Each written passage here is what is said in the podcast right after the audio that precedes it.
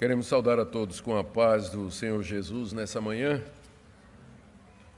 dizer da nossa alegria de juntos cultuarmos nosso Deus mais uma vez. Queria convidá-los a abrir a palavra de Deus nos versículos finais do profeta Amós.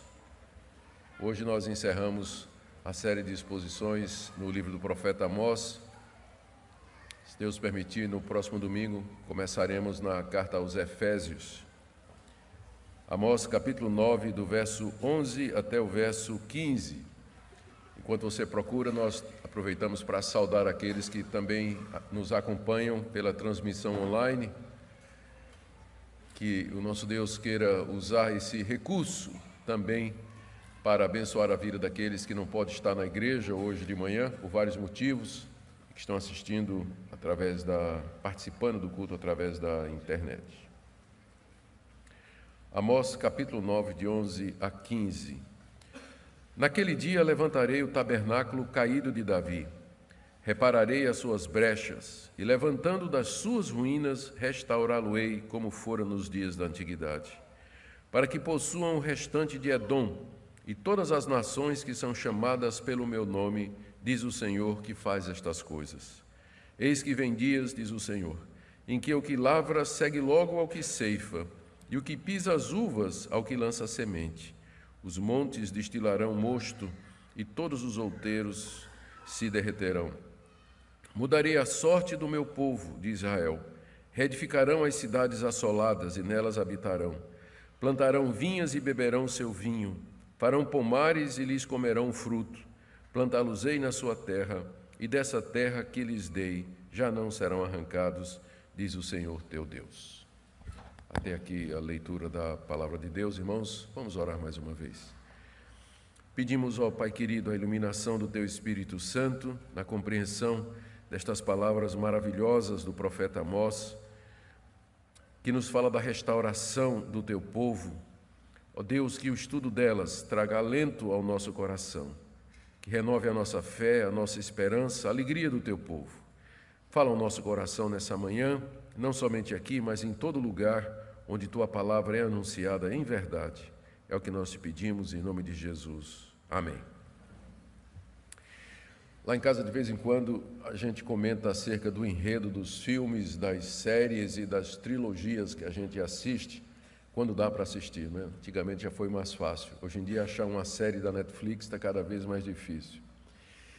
E recentemente nós estávamos comentando, a Minka, a Ana e eu, em que, que praticamente em todas as produções, especialmente aquelas mais épicas, existe um enredo que é, está por detrás e que é igual para todas, que é o enredo que segue esse padrão aqui: criação, queda, redenção e restauração.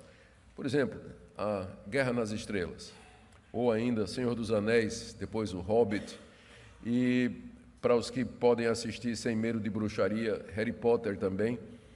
Então, você percebe que há um, esse enredo padrão por detrás. As coisas vão bem, de repente tudo vai mal, aparece o vilão, mal parece que vai dominar, surge um salvador ou um grupo salvador que luta pela libertação e o filme termina com um final feliz, com a vitória do bem e tudo mais. Esse é um enredo que está por trás de praticamente uh, toda a produção humana. Está por trás uh, do, dos livros, de livros de aventura, de filmes de livros de ficção, poesia, arte, enredo, trama de obra literária, músicas. Então esse enredo, criação, queda, redenção e restauração parece que está impresso no coração do homem. Há um, há um, desejo, primeiro, há um reconhecimento de que o mal está no mundo, segundo, de que nós devemos lutar contra o mal, e terceiro, todos nós ansiamos um final feliz. A razão para isso é porque nós somos feitos à imagem e semelhança de Deus. E esse é o padrão da história da redenção, através da qual, pela qual Deus age na humanidade. E essa é a mensagem maior da Bíblia criação, queda, redenção e finalmente restauração. Na última mensagem, nós vimos o anúncio de Amós acerca do juízo final de Deus contra as dez tribos que habitavam no reino do norte. Isso foi no capítulo 9, de 7 a 10. A nação de Israel tinha perdido seus privilégios espirituais pelos pecados que havia cometido e havia se tornado como as outras nações. Inclusive, Amós as compara, compara a nação de Israel aos etíopes. A história do Êxodo, em que Deus resgatou o seu povo do cativeiro, perdeu o seu significado pactual, uma vez que Israel não honrou a libertação que Deus lhe deu, viveu em pecado e se tornou como qualquer outra nação. Contudo, Amós nos disse na última vez que Deus haveria de preservar um remanescente. Nem tudo estava perdido no reino do norte. Havia um remanescente, um grupo que Deus haveria de guardar por amor das promessas que ele tinha feito a Abraão, Isaque e Jacó. Ele deixaria uma descendência para os patriarcas. Esse remanescente seria provado pelo crivo do sofrimento no cativeiro, e Amós, inclusive, usa a figura de uma peneira de bronze, um vaso de bronze cheio de buracos, onde então se peneirava o trigo de forma que passasse o trigo menor, murcho, quebrado, mas o grão perfeito ficasse preso ali. Deus assim iria preservar o, os seus filhos, aqueles que eram fiéis, enquanto que os seguidores da teologia do norte, eles seriam destruídos, todos eles haveriam de perecer. Era uma mensagem de juízo, era uma mensagem onde não havia esperança, a, não ser no meio dos horrores preditos, esse raio de luz que Amós fala de que nem todos pereceriam. E aqui, e nós vemos que a palavra de Deus se cumpriu com exatidão poucos anos depois dessas profecias de Amós, quando o reino do norte foi invadido pelos assírios e a, maior parte foi, foi morta dos habitantes do reino do norte e o restante foi levado em cativeiro e as dez tribos se perderam na história até o dia de hoje.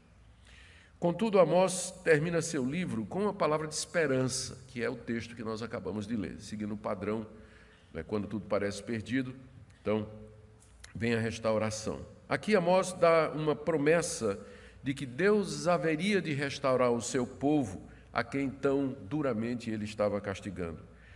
Isso foi anunciado não somente por Amós, mas todos os profetas que Deus mandou a Israel e a Judá, como Isaías, Jeremias, Miqueias, Oséias e Joel, não somente eles anunciaram o juízo de Deus que haveria de vir sobre a nação por conta dos seus pecados, mas também a restauração desse povo depois do juízo de Deus. É exatamente sobre isso que Amós está falando aqui. O livro de Amós diz: Vocês pecaram contra Deus, vocês desobedeceram a Deus, então o juízo de Deus há de vir sobre vocês. Contudo, na sua misericórdia, Deus vai preservar de você, alguns de vocês e haverá um dia em que Ele vai restaurar a nação ao seu estado original. Criação, queda, redenção, restauração. Vamos ver então o que é que Amós nos ensina aqui a respeito daquele dia climático, a respeito daquele dia da restauração do povo de Deus, o dia que nós ansiamos, pelo qual oramos e esperamos em fé e esperança diante de Deus. Primeira coisa que nos chama a atenção é que Amós se refere àquela restauração como acontecendo no que ele chama de naquele dia. Veja o verso 11. Naquele dia levantarei o tabernáculo caído de Davi.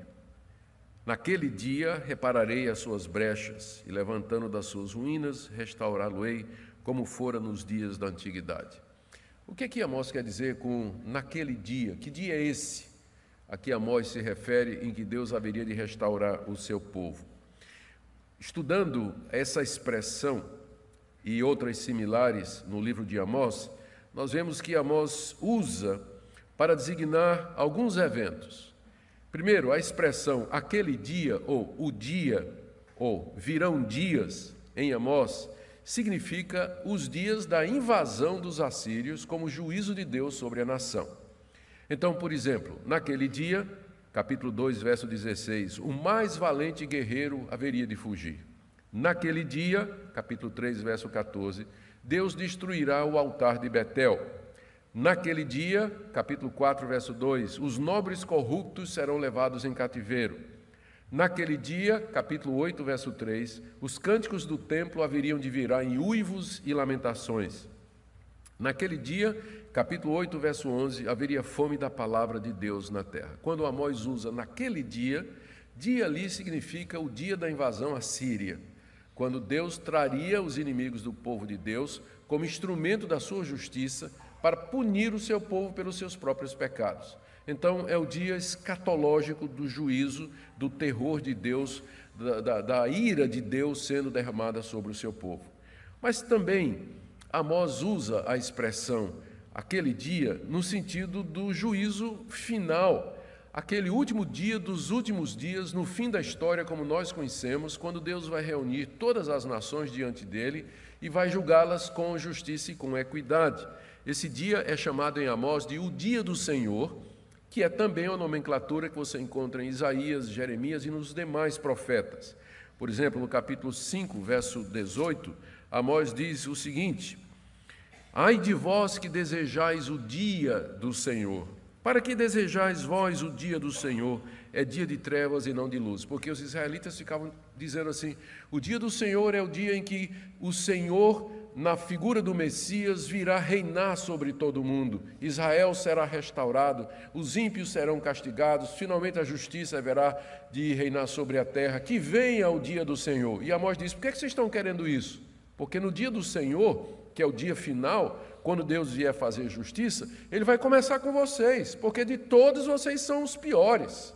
Por que vocês querem o dia do Senhor? Então, nesse contexto, o dia do Senhor não é mais o dia da invasão à Síria, mas é o dia do juízo final, do qual a invasão dos assírios era apenas um tipo e uma e uma figura. O dia do Senhor é aquele dia em que Deus traria sobre a nação de Israel e todas as nações que se esqueceram dele o seu juízo final, os judeus que se esqueceram dele o seu juízo final, ao mesmo tempo que seria um dia de bênção e de regozijo para o povo de Deus. E aqui, no texto que nós lemos, então, Amós usa a expressão naquele dia para se referir a esse tempo em que Deus haveria de restaurar a nação de Israel como figura da restauração final de todas as coisas. É, é nesse sentido que ele usa essa expressão. Ele eu, eu queria ver então, agora com vocês, ah, o que é que Amós fala a respeito dessa restauração e depois perguntar em que sentido nós temos que interpretar essa passagem, porque existe grande polêmica, inclusive sistemas inteiros de escatologia baseados na maneira como nós interpretamos essa passagem aqui. Então vamos ver o que é que Amós fala a respeito da restauração e, segundo, qual a melhor maneira de interpretar essa restauração. Ele usa duas analogias aqui nessa passagem para descrever a restauração da nação de Israel. A primeira analogia é a reconstrução de uma casa que foi derrubada, que está aí nos versos 11 e 12. E a segunda é de uma colheita farta e constante, de 13 a 15. Eu pensei, antes de terminar a série de Amós, fazer um sermão só sobre as figuras e analogias que Amós usa. Porque Amós é um homem da roça. Então ele fala aqui de cobra na parede, ele fala de leão, ele fala de praga de gafanhoto, ele fala de seca, de fonte subterrânea, ele fala de gado, ele fala de ovelha, ele fala de armadilha, ele fala de tantas coisas. Eu acho que daria um sermão muito interessante a gente pegar as analogias que Amós tira do campo para expressar as realidades de Deus. Nesse sentido, o Senhor Jesus meio que copiou ou seguiu a tradição dos profetas de Israel ao citar tantas parábolas e tantos costumes no seu ensino, para facilitar, para ajudar as pessoas a ver aquilo que ele estava ensinando. Então, Amós aqui, seguindo essa tradição, usa duas figuras. A primeira, a restauração de uma casa em ruínas, está aí nos versos 11 e 12 do capítulo 9, quando ele diz assim: Naquele dia levantarei o tabernáculo caído de Davi Repararei as suas brechas, e levantando das suas ruínas, restaurá-lo-ei, como fora nos dias da antiguidade, para que possua o restante de Edom todas as nações que são chamadas pelo meu nome, diz o Senhor que faz estas coisas. Todo mundo sabia o que era reconstruir uma casa em ruínas, porque casa em ruínas era o que não faltava no reino do norte. Quer seja pelo tempo, pelas intempéries, ah, pelas, por uma tempestade, ou mesmo pela guerra ou pelo abandono de casas com a morte dos seus moradores. Então, num cenário do Antigo Oriente, casas meio semi-destruídas eram extremamente comuns. Paredes pela metade, cheias de brechas. Levantar uma casa, aqui é chamada de tabernáculo, habitação ou moradia. Levantar uma casa seria tapar as brechas, edificar os muros, fechar as paredes, colocar teto, reconstruí-la e deixá-la como antes. É isso que Amós está dizendo que Deus vai fazer com a nação de Israel, a qual ele acaba de profetizar que será completamente destruída. Mensagem anterior. Israel será destruído. E agora Deus diz: Mas eu vou reconstruir. Como quem reconstrói uma casa que está em ruínas. Era isso que Deus havia de fazer com Israel. Aqui é chamado tabernáculo caído de Davi, porque é uma referência ao fato de que o reino de Davi havia sido dividido. Teve uma época que o rei Davi reinou sobre todo Israel, sobre as doze tribos. Depois veio Salomão, seu filho, reinou sobre as doze tribos, mas quando veio Roboão, que era o filho de Salomão, aconteceu o cisma entre a casa de Davi e a casa de Israel. Dez tribos se separaram de Davi e ficaram com o reino do norte, capital Samaria. Amós foi enviado para pregar as dez tribos.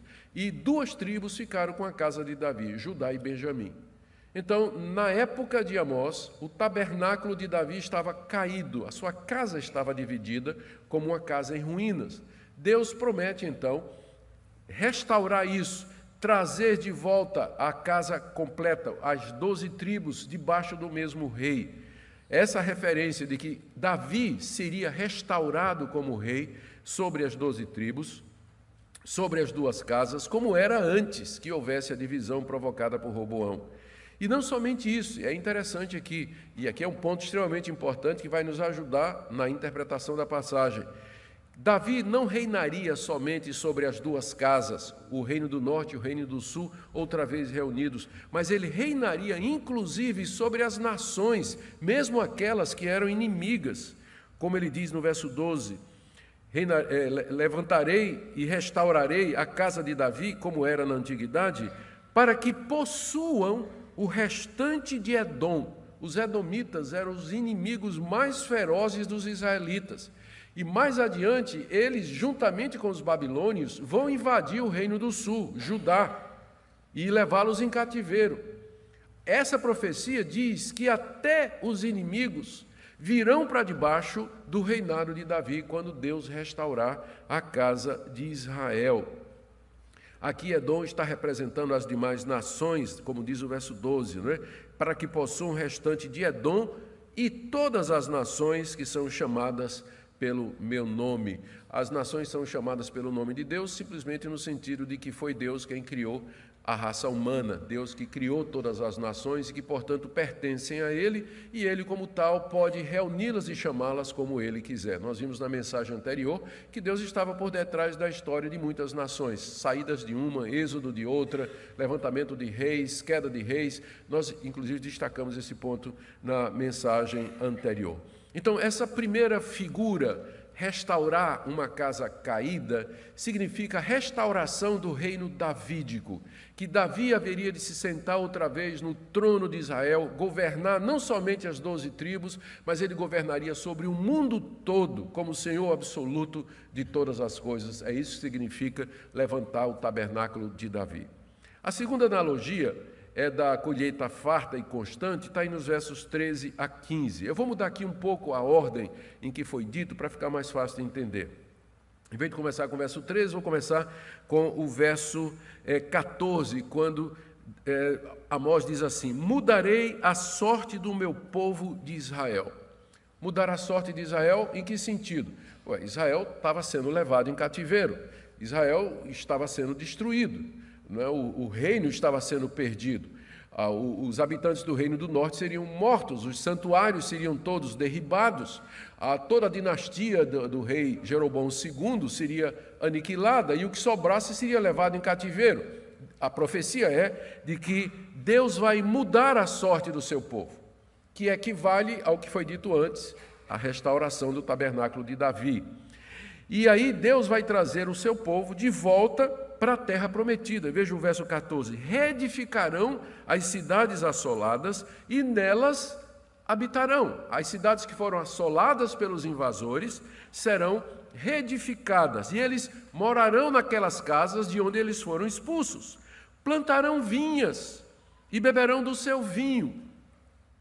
Beberão do seu vinho, vinhas que foram destruídas, apropriadas pelos inimigos, voltariam agora para os seus legítimos donos. Farão pomares, frutas e mais frutas, e lhes comerão o fruto, e lhes comerão o fruto. Aqui é uma promessa de que Deus de fato vai trazer seu povo de volta para a terra prometida, eles vão reedificar as cidades, vão morar outra vez nelas, plantar vinha, beber do vinho, comer das frutas dos pomares e tudo mais. E naqueles dias, a frutificação seria tão abundante que o trigo ia colher mais depressa, o trigo cresceria mais depressa do que poderia ser colhido Verso 13: Eis que vem dias, diz o Senhor, olha a expressão dias, não é? Se referindo, como eu disse, aqui à restauração. Eis que vem dias, naquele dia, diz o Senhor, em que o que lavra segue logo ao que ceifa. Você pode imaginar o sujeito ceifando, né? Colhendo o trigo e atrás dele já vem um caba plantando, porque é muito e cresce rápido. A ideia é de fartura. O trigo crescia tão rápido que quase não dava tempo para colher. E a mesma coisa, ainda no verso ah, 13, o que pisa as uvas aos que lançam a semente. Quando a uva era colhida, ela era pisada nos lagares. Os lagares eram tanques. Ah, onde a, a uva era jogada, e o pessoal lavava os pés né, e ficava trotando em cima das uvas para esmagar a uva, e tinha um canalzinho por onde saía o suco da uva, que era levado então para os barris e os tonéis, onde era devidamente fermentado para fazer suco de uva, não é? já que não pode falar em vinho. Então, suco de uva era feito é, dessa, dessa maneira. Não é? E, é, mas está dizendo aqui que era tanto vinho, que não, era, era tanta uva, que diz aqui que o que lança o que pisa a uva vai estar logo depois ao que lança a semente. Ou seja, é o cara lançando a semente e já vem os colhedores atrás para pegar o resultado. Isso é uma figura para dizer da prosperidade, da generosidade, da abundância não é, que haveria naquela época. Lembrem que, naquela, que aquela é uma sociedade agrária, é uma sociedade que é, a economia dela era baseada na agricultura. Então, toda a linguagem de abundância, de prosperidade de felicidade tem a ver com construção de casa, plantação de pomares, crescimento do gado, vaca dando cria, as, as vinhas produzindo uva em abundância, os pomares cheios de frutas. Era assim que se descrevia prosperidade, abundância e alegria naquela época. Essa é a linguagem que é usada aqui para descrever esse período que Deus haveria de trazer para a nação de Israel depois de todo o sofrimento que ele permitiria que a, a nação passasse. E no verso 15, ele diz então: Plantá-los-ei na sua terra, e dessa terra que lhes dei já não serão arrancados. Eles seriam arrancados agora pelos seus pecados, mas Deus diz que vai trazê-los de volta e vai plantá-los de tal maneira que ninguém haverá de arrancá-los de lá, diz o Senhor, teu Deus. Essa expressão teu Deus lembra o fato de que Deus é o Deus de Israel. É o Deus da aliança, o Deus da promessa, o Deus que faz todas essas coisas por conta da sua fidelidade, do seu amor leal. A grande pergunta agora é: de que maneira nós interpretamos estas promessas de restauração? Está o profeta falando de alguma coisa, de uma restauração literal? E se está, isso já aconteceu? Ou vai acontecer? O que é que nós devemos esperar diante dessa passagem e o que é que ela tem a ver conosco? Deixe-me dizer algumas coisas com relação a isso aqui, depois fazer uma conclusão. Cerca de 30 anos depois que Amós pronunciou essas palavras, no ano 722 a.C., para ser mais exato, as dez tribos foram levadas em cativeiro pela Assíria. O rei a Bíblia chama ele de Salmaneser, mas a história secular chama ele de Sargão II. O rei Salmaneser, ou Sargão II, comandando seus exércitos, invadiu o reino do norte. Ele estava em campanha para dominar o mundo. Já tinha tomado toda a região da Síria, da Mesopotâmia, estava descendo na direção do Egito e passava exatamente pelo reino do norte. E ele então tomou o reino do norte e levou em cativeiro para a Síria os que sobraram da guerra. E as dez tribos se perderam, se perderam na história. Cerca de 135 anos depois que o Reino do Norte foi levado, cerca de 135 anos depois, os babilônicos, que já tinham vencido a Síria e eram o maior poder mundial, tomaram o Reino do Sul, Judá, e as duas tribos, Judá e Benjamim, tomaram Jerusalém e começou a deportar os judeus para a Babilônia como cativos por volta do ano 587 a.C. É nessa época que Daniel vai para a Babilônia. Cerca de 70 anos depois que Judá tinha sido levado cativo, Israel, as dez tribos já tinham ido cento e poucos anos antes, não é? Então, depois vai Judá. 70 anos depois, os medos e persas dominam o cenário mundial. Agora é a vez dos medos e persas vencerem os assírios. E nesse tempo, os judeus já estavam, ainda estavam debaixo, estavam em cativeiro. Só que os medos e persas, eles, através de Ciro, que era um governante que Deus tocou o coração, concede liberdade aos judeus. E os judeus são autorizados a voltar para a nação de Israel. E eles voltam sob o comando de Esdras, Neemias e Zorobabel. A história está no livro que tem esse nome, Esdras e Neemias, e no finalzinho do segundo livro das Crônicas já conta alguma coisa. Eles voltaram, voltaram especificamente a tribo de Judá e a tribo de Benjamim e alguns judeus que sobraram dos dez das dez tribos. Alguns que tinham escapado, misturados lá, eles voltaram. E eles então reconstruíram o templo, reconstruíram suas casas e recomeçaram a vida, mas nem de perto com a abundância que Amós descreve aqui. Porque eles continuavam debaixo do Império Persa, haviam, estavam passando opressão econômica, os seus inimigos os estavam acossando o tempo todo. Leia Esdras e Neemias e você vai ver a história difícil da volta daquele povo. E não era a glória prometida igual a glória real que estava acontecendo. Porque o significado pleno dessa profecia é espiritual. E ele nos é dado por Tiago, o irmão de Jesus, que era líder da igreja de Jerusalém, no livro de Atos, muitos séculos depois. Eu queria que você deixasse marcado Amós aí e você abrisse agora comigo em Atos capítulo 15. É a única vez em que o livro de Amós é citado literalmente no Novo Testamento, embora ecos da mensagem de Amós possam ser percebidos na literatura neotestamentária. Atos capítulo 15. Deixe-me dar o contexto para vocês. Quando a igreja cristã começa no dia de Pentecostes, os primeiros cristãos são todos judeus. E eles não, não, não criam ou não estavam dispostos a admitir na igreja cristã gente que não fosse de, da descendência de Abraão. Quem não fosse judeu não podia ser cristão. Essa era a mentalidade deles. Vocês lembram que foi preciso Deus dar uma visão a Pedro, para Pedro ir pregar na casa de Cornélio, que não era judeu. E Pedro então se convenceu de que os não-judeus também estavam sendo aceitos por Deus para entrar na igreja. Só que essa entrada dos judeus na igreja, primeiro através de Pedro, e Paulo então começa o seu ministério. A primeira viagem missionária de Paulo começa em Atos capítulo 13 ele sai por toda aquela região do, da, da, da, ao redor da bacia do Mediterrâneo, pregando o evangelho aos não-judeus, plantando igrejas. Aquilo deu uma confusão na igreja de Jerusalém, dizendo: Mas quem autorizou Paulo a fazer isso? Só pode ser crente quem for judeu.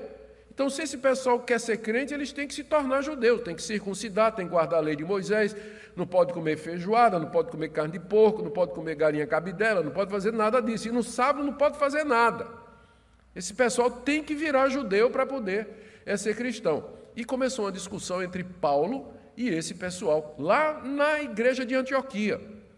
E aí eles disseram: vamos resolver esse assunto em Jerusalém, que é a igreja sede, é a igreja mãe, onde estão os apóstolos de Cristo. Vamos levar o assunto lá.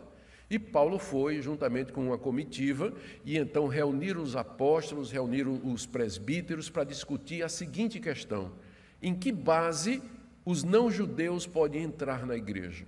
Havia o partido dos fariseus, que dizia eles têm que ser circuncidados, e havia Paulo e os outros dizendo não precisa, a salvação é pela graça, sem as obras da lei. E aí começou a discussão. Pedro pede a palavra, capítulo 15, verso 6. Se reuniram os apóstolos e os presbíteros para examinar a questão. Havendo grande debate, Pedro tomou a palavra e disse: Irmãos, Vós sabeis que desde há muito Deus me escolheu dentre vós, para que por meu intermédio ouvissem os gentios a palavra do Evangelho e crescem. Ele está se referindo ao episódio lá com Cornélio. Ora, Deus que conhece os corações lhe deu testemunho, concedendo o Espírito Santo a eles, como também a nós nos concedera e não estabeleceu distinção alguma entre nós e eles, purificando-lhes pela fé o coração. Pedro está lembrando aqui que quando ele pregou o evangelho na casa de Cornélio, o Espírito Santo desceu sobre os gentios, da mesma forma que no dia de Pentecostes desceu sobre os judeus, os 120, os apóstolos, todas aquelas mulheres. E Pedro disse aqui: Deus não fez distinção, purificou o coração deles pela fé, da mesma maneira que purificou o nosso. Deus não estabeleceu, verso 9, não estabeleceu distinção alguma entre nós e eles, purificando-lhes pela fé o coração. Ora, agora, por que tentais a Deus, pondo sobre a cerviz dos discípulos, cerviz é pescoço, pondo uma canga no, no, no, pescoço dos discípulos que nem nossos pais puderam suportar e nem nós. Veja a sinceridade de Pedro. Nem nós, nós judeus conseguimos cumprir a lei, os nossos pais não cumpriram a lei, e vocês querem colocar essa canga no pescoço dos gentios que creram em Jesus Cristo pela fé? Verso 11: Mas cremos que fomos salvos pela graça do Senhor Jesus, como também eles foram. Que palavra abençoada de Pedro, não é? Claro, teologia muito clara. A salvação é pela graça, é mediante a fé, mesmo para os judeus, sempre foi. A lei é um fardo, não salva, ela aponta para Cristo. E toda a multidão silenciou.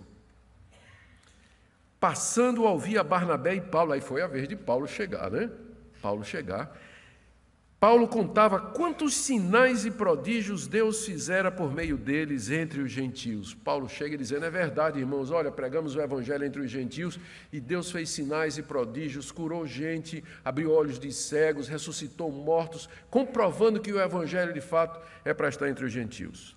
Depois que eles terminaram, falou Tiago. Tiago aqui não é o apóstolo Tiago, mas é o Tiago, irmão de Jesus que se converteu depois da ressurreição de Jesus Cristo e assumiu o, a liderança da igreja de Jerusalém. A gente pensa que era Pedro, não é? Mas na verdade Tiago é quem teve a última palavra aqui. E Tiago se levanta dizendo: Irmãos, atentai nas minhas palavras. Ele vai fechar o assunto. Expôs Simão como Deus, primeiramente, visitou os gentios, a fim de constituir dentre eles um povo para o seu nome conferem com isso as palavras dos profetas, como está escrito. E adivinhe o que é que Tiago vai citar? Exatamente a passagem de Amós. Confere com isso as palavras dos profetas. Cumpridas estas coisas, voltarei e reedificarei o tabernáculo caído de Davi, e levantando de suas ruínas, restaurá-lo-ei para que os demais homens busquem o Senhor e também todos os gentios sobre os quais tem sido invocado o meu nome, diz o Senhor que faz estas coisas conhecidas desde século. O que é que isso nos ensina? Como é que os apóstolos inspirados, os autores do Novo Testamento interpretaram aquela passagem de Amós? Aquela passagem de Amós se referia à igreja, à restauração de Israel, é o surgimento da igreja. Davi reinando, é Cristo reinando, descendente de Davi. Tudo aponta para a igreja. É dom vindo para debaixo de Davi, é exatamente os gentios sendo recebidos na igreja. É assim que Amós é interpretado por Tiago aqui. Confere as palavras dos profetas. Com isso que Pedro está dizendo, com isso que Paulo está dizendo, os profetas já anunciaram que os gentios haveriam de vir para dentro do povo de Deus e ficar sob o domínio do filho de Davi, que é Jesus Cristo. E ele cita exatamente o texto de Amós. O significado, então, de, daquela passagem de Amós, já que é uma regra de interpretação cristã de que o Antigo Testamento se interpreta pelo Novo. O Antigo Testamento é interpretado pelo Novo. Seguindo essa regra, então, o que nós lemos aqui é que aquele texto estava dizendo que Cristo, filho de Davi, reinaria espiritualmente sobre as duas casas, o reino do norte e o reino do sul, isto é, os judeus que criam nele e que ele reinaria também sobre os gentios de todas as nações que creram no Evangelho. Aquela fartura mencionada, pomares, vinhas e trigo, são as bênçãos abundantes que Deus derramou sobre o seu povo no dia de Pentecostes, que continua a derramar hoje e que vai derramar plenamente no novo céu e na nova terra onde habita a justiça. Portanto, a promessa de restauração da nação de Israel se cumpre na morte, ressurreição, exaltação de Cristo, na conversão dos judeus, dos gentios, formando a igreja e as bênçãos espirituais que isso acompanha. Note um detalhe extremamente importante. Vocês perceberam que Tiago citou Amós literalmente, menos uma coisa. Lá em Amós, Amós começa dizendo: Naquele dia levantarei o tabernáculo caído de Davi. Mas como é que Tiago diz aqui? Cumpridas estas coisas. Tiago está interpretando as palavras de Amós, porque ele entendeu que naquele dia, o dia que Amós se refere, era o dia da morte, da ressurreição, da exaltação de Cristo, do derramamento do Espírito Santo, da formação da igreja e da entrada dos gentios. É um evento, é um complexo escatológico. Por isso ele diz: cumpridas estas coisas. É nesse sentido, então, que nós vamos entender essa passagem. Portanto, a promessa de restauração se refere à igreja, que é o tabernáculo restaurado de Davi. A igreja é o povo de Deus em quem as promessas feitas a Davi se cumpriram. Por isso que no Novo Testamento a igreja é chamada do Israel de Deus, por isso que o cristão é chamado do verdadeiro descendente de Abraão. Por isso que é, o Novo Testamento sempre olha para as promessas feitas a Israel, aplicando-as a si, como por exemplo Paulo dizendo: tudo o que antes foi escrito para nosso ensino foi escrito, nós cristãos. Uma vez que um judeu crê em Jesus Cristo, ele é cristão igual a você e a mim. O que é que nós podemos aprender então dessa passagem maravilhosa, embora de difícil interpretação. Eu quero tirar aqui alguns pontos para encerrar. Primeiro, que nós devemos interpretar o Antigo Testamento à luz do Novo. Nós temos que ver de que maneira os autores inspirados do Novo Testamento interpretaram as profecias, de que maneira eles aplicaram as palavras dos profetas. E se nós fizermos isso, nós veremos que Deus já cumpriu as promessas de restauração que ele fez à nação de Israel.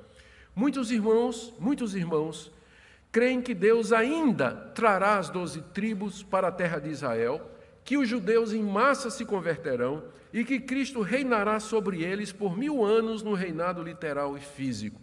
Muitos queridos irmãos, bons irmãos, bons teólogos pensam dessa maneira. Eles interpretam essa palavra de Amós e outras semelhantes de maneira literal. Contudo, a nossa interpretação seguindo a interpretação de Tiago, que interpretou espiritualmente, é que essas promessas se cumprem na igreja, sobre a qual o Senhor Jesus já reina agora e plenamente na sua vinda. A outra lição que eu quero tirar aqui é o amor fiel de Deus ao seu povo e a sua fidelidade e sua compaixão. Deus cumpriu o que prometeu a Abraão, Isaac e Jacó, o que ele prometeu a Davi, na pessoa do Senhor Jesus, que é a consumação das promessas, que é o fim da lei, que é o reconhecimento da veracidade de Deus, tudo que Deus prometeu encontra cumprimento na pessoa de Jesus e na formação da sua igreja. E aqui nós vemos a compaixão de Deus em nos incluir. Nós somos o restante de Edom, lá da profecia de Amós. Nós somos o restante de Edom, que Deus trouxe para debaixo do reinado de Davi, do filho de Davi, que é o Senhor Jesus. Veja a compaixão de Deus e nos incluir na salvação que ele prometeu somente à nação de Israel. Uma quarta lição que eu quero tirar aqui é que a nossa fonte de esperança, conforto e encorajamento aqui nesse mundo está somente nas promessas de Deus no perdão de pecados que ele oferece em Cristo Jesus, na inclusão no seu povo, na participação no Espírito Santo e nos poderes do mundo vindouro e também na certeza plena de que aquele padrão, criação, queda, redenção, restauração, haverá de vencer e que há um final feliz para o povo de Deus. Eu termino então com a palavra aqui a você que se encontra caído, como uma casa em ruínas, uma casa cheia de brechas sua vida parece uma casa abandonada. Deus é o Deus que age assim: queda, restauração. Esse é o plano dele, esse é o projeto dele. Ele pode levantar a sua casa, ele pode restaurar a sua vida, você pode recomeçar, você pode ser perdoado, transformado, ter uma vida nova, porque é assim que Deus age, esse é o padrão dele agir. E por isso você pode confiar que se você se arrepender, se você chegar a Deus, confessar os seus pecados e dizer: Deus, minha vida é como uma casa em ruínas, um muro cheio de brechas, você encontrará misericórdia, perdão e poder desse Deus para transformar sua vida, reerguer você como nos dias antigos e fazer de você uma nova criatura. Outra palavra eu queria trazer para aqueles que estão sofrendo aqui com doenças, doença em casa, problema com os filhos, doença nos filhos, problema financeiro, estão passando apertado, passando por angústias. Lembre que a história não acabou. Criação, queda, restauração, redenção e restauração. Há um final feliz para o povo de Deus. Enquanto nós estamos aqui nesse mundo, nós estamos vivendo esse momento de luta, de de, de batalha épica, é, batalha espiritual ao nosso redor, em que o sofrimento faz parte desse momento da história, mas a história caminha para um fim já determinado por Deus, em que Ele vai restaurar o seu povo, onde o pomar dará fruto abundante, onde das uvas nós tiraremos o mais excelente vinho, figuras que os profetas usavam para descrever a abundância da glória de Deus que nos está reservada na vida eterna. Por isso, cobre ânimo, não desanime, não desista no meio do seu sofrimento, mas se apegue às promessas desse Deus, Deus que restaura. E por último, aqueles que estão indignados com as injustiças. E não são poucos. Às vezes nós ficamos indignados. Por que, que isso acontece? Por que, que o mal acontece? Por que, que o justo sofre? Por que, que o ímpio prospera? Isso aqui não está correto, o mundo está todo errado. Sim, querido, ainda não chegou o dia da restauração. E até lá o mal prevalece. O mal parece dominar no mundo. Os corruptos, os, os, os, os, eh, desonestos, os poderosos, os ímpios, os cruéis, eles parecem dominar. Mas eles duram apenas um momento. Porque naquele dia, naquele dia que Deus já tem determinado, ele haverá de fazer justiça e juízo, restaurar o seu povo e nos dar o final feliz que está tão profundamente gravado no nosso coração e pelo qual nossa alma anseia. Por isso, nessa manhã, consagre incondicionalmente sua vida a Jesus Cristo, sem reservas, em confissão, arrependimento, perdão, entrega total, dizendo: Eu quero viver para a tua glória, eu quero fazer parte dessa história, Senhor. Tu que és o Deus que restaura. Que Deus nos abençoe, queridos, e que essa palavra final do profeta Amós seja uma palavra de esperança, consolo e bênção para essa querida igreja. E que nós vivamos cheios de esperança, aguardando o dia da vinda gloriosa do nosso Senhor Jesus. Fiquemos em pé, vamos orar e encerrar o culto.